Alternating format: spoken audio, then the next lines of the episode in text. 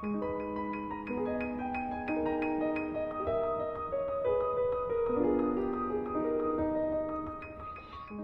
家好，这里是睡前说点，也可以说是荔枝电台。我是雨点。睡前说点是我自己的电台，荔枝电台是大家的电台。今天我给你们讲《森林报春》，作者苏联威。维比安基，翻译王文。从今天开始，我们每两天讲一个故事。森林里拍来的第三个电报，急电。我们在熊洞附近轮流守候着，忽然不知什么东西。从底下把积雪拱了起来，跟着就露出了一个又大又黑的野兽脑袋。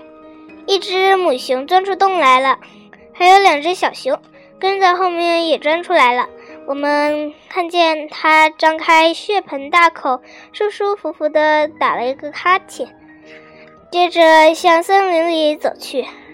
小熊欢蹦乱跳地跟在后面。我们刚看见。他瘦的很厉害，可是现在一下子就变得浑身毛蓬蓬的了。现在他在森林里走来走去，睡了这么长一段大觉的以后，他饿得发慌，所以见什么吃什么。杏树根啊，去年的枯草啊，浆果啊，什么都是好的。遇到一只小兔，也不肯放过。发大水了，冬天的世界被推翻了。云雀和两鸟在唱歌。水水冲破了冰质的天花板，涌到自由天地里来了，冲到广阔的田野里来了。田野发生水灾了，积雪被太阳燃烧着，从积雪底下露出了喜气洋洋的碧绿小草。在春水溢泛溢的地方，出现了第一批野鸭和大雁。我们看见了第一只蜥蜴，它从树皮底下钻出来，跑到树墩上晒太阳。每天发生的事情。多的使我们来不及记下来。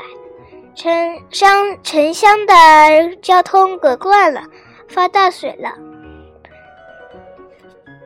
动物在水灾里失声的状况，我们用飞鸟传信，在下一期《森林报》上报道。集体农庄生活，集体农庄新闻。这是今天的第一个故事。每天讲两个。逃亡的春水被扣留了。融雪水没有得到任何人的许可，竟想从田里跑到凹地里去。集体农庄庄园们急忙把逃亡的春水后留下来了，用结结实实的积雪在斜坡上筑了一道横墙。水流在田里了，开始慢慢往土里渗。田里的绿色居民已经感觉出水在渐渐流进他们的小根，他们为此非常高兴。第二，二，一百个新生的小娃娃。昨天夜里，突击队员、国营农场猪舍的值班饲养员们。为母猪接生，一共接到一百只小猪。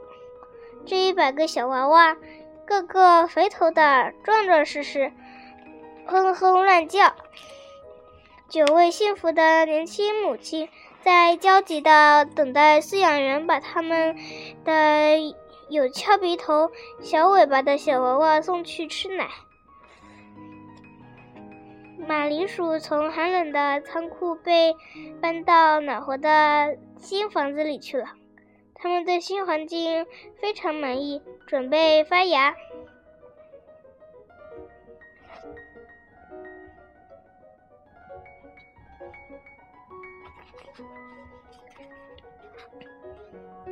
要不大家，我今天把这一页给讲掉吧。三绿色新闻：菜铺里有新鲜黄瓜出售了。这些黄瓜的花的授粉工作不是由蜜蜂来完成的，它们生长过的土地不是由太阳来烤热的。不过，这些黄瓜还是名副其实的黄瓜，肥肥硕硕、厚厚实实，多汁儿生满了小刺。它们的香味也正是黄瓜清香。虽然它们是在温室里长大的，积雪融化了，原来田地整个被细瘦的青草覆盖着嘞。大家还没有，大地还没有解冻，草根从土里吸收不到养料。可怜的青草在饿里，不过集体农庄庄园们把它们看得很宝贵。原来这些瘦弱的小草并不是什么野草，它们是秋播小麦，所以集体农庄给集体农庄里给它们准备好了最富于营养的食物：草木灰、禽粪、蜜蜂汁、营养盐类。还会从空中食堂里分给挨饿的朋友们口粮。不过，不久会有一个飞机食堂在田地上空飞过，就可以早点去打猎。如果春天来得迟，那么打猎只好推迟些了。春天打猎是打树林里的和水面上的飞禽，只准打雄的。而不许，而且不许带猎狗。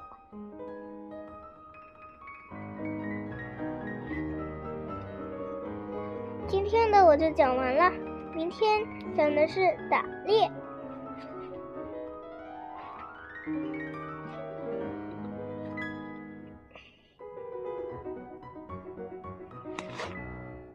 今天的故事讲完了，大家晚安喽。别忘了，每两天讲一个故事，有时候是每隔，有时候是一天一个故事，但是大部分时间是两天。森林报是每每天录两个故事，如果那天。要录节目的话，大家晚安。